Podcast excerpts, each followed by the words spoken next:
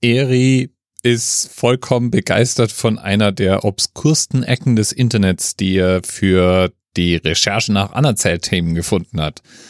Er stieß nämlich auf die SCP Foundation, ein Thema, das wir hier beim Anerzählt tatsächlich schon zweimal hatten, nämlich einmal in Folge 173 und in Folge 549.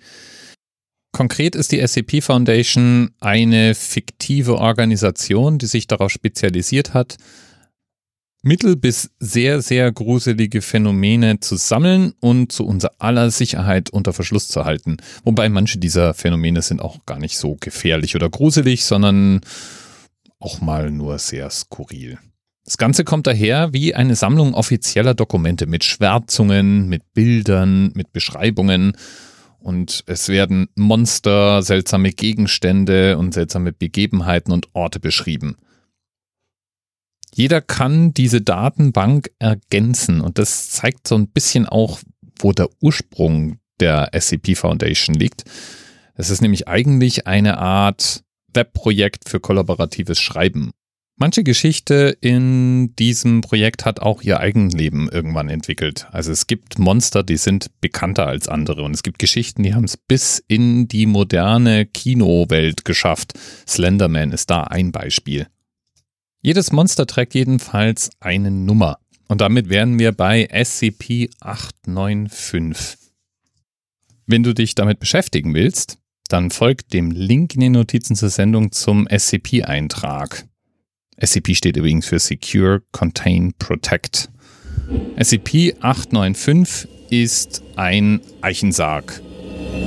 In dem Eintrag steht zu lesen, dass es in ungefähr 100 Meter Tiefe aufbewahrt wird und dass keine Kameras, Mikrofone oder andere Überwachungsgeräte innerhalb von einem 10 Meter Radius erlaubt sind. Jegliches Personal vor Ort, das ungewöhnliches Verhalten oder Zeichen von psychologischen Traumata zeigt, muss auf der Stelle überwacht und je nach Situation vom Standort entfernt oder terminiert werden, steht da.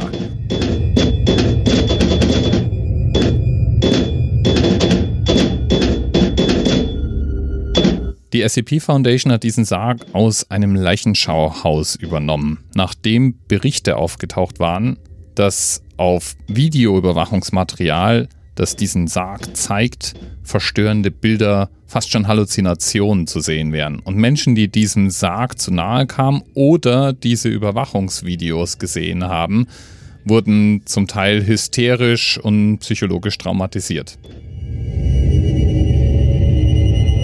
Wobei das SCP-Team anscheinend drei Leute verloren hat, als sie versucht haben, den Sarg entgegenzunehmen.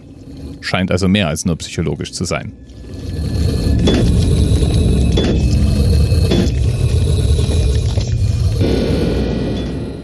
SCP jedenfalls stachelt die Fantasie des Internets an. Es gibt Video-Umsetzungen, es gibt weitere Geschichten, es gibt Bilder, es gibt ganze Subkulturen.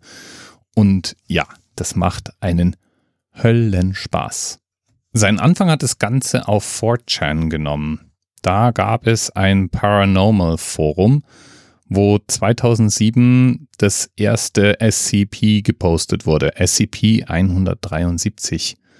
Und das wurde dann nach und nach durch von diesem ersten Beitrag inspirierte Folgebeiträge ergänzt. Das erste eigenständige Wiki, und von denen gibt es mehrere, tauchte dann im Januar 2008 auf. Inzwischen existieren über 3700 SCP-Objekte und es kommen ständig neue Artikel hinzu.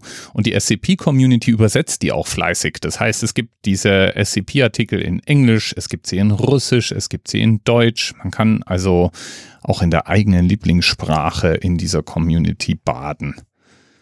Die SCP Foundation verfügt über keinerlei zentralen Kanon und die Geschichten sind nicht wirklich zusammengehörig. Also natürlich gibt es Erzählstränge, die lose miteinander in Verbindung stehen, aber wenn niemand vorschreibt, wie das zusammenzuspielen hat, dann entwickelt sich das einfach organisch. Aus der Community heraus werden von verschiedenen immer wieder Schreibwettbewerbe abgehalten. Es gibt eine Rollenspiel-Community, Reddit ist ein sehr aktiver Teil dieser Community, wie man sich vorstellen kann. Es gibt diverse Ableger. Es ist also ein gar nicht mal so kleiner und durchaus freizeitintensiver Teil des Internets und ich finde es einfach großartig.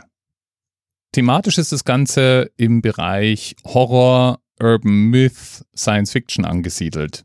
Die Objekte können alles Mögliche sein, wie man ja auch schon bei den zwei Beispielen erkennt, die hier im Anerzelt schon Thema waren. Was freilich in SCP-895 steckt, das weiß man eigentlich gar nicht so genau. Nur, dass man sich auf jeden Fall keine Videobilder davon anschauen will. Aber Audio wird da nicht erwähnt. Ich glaube, Audio ist sicher, oder? Bis bald.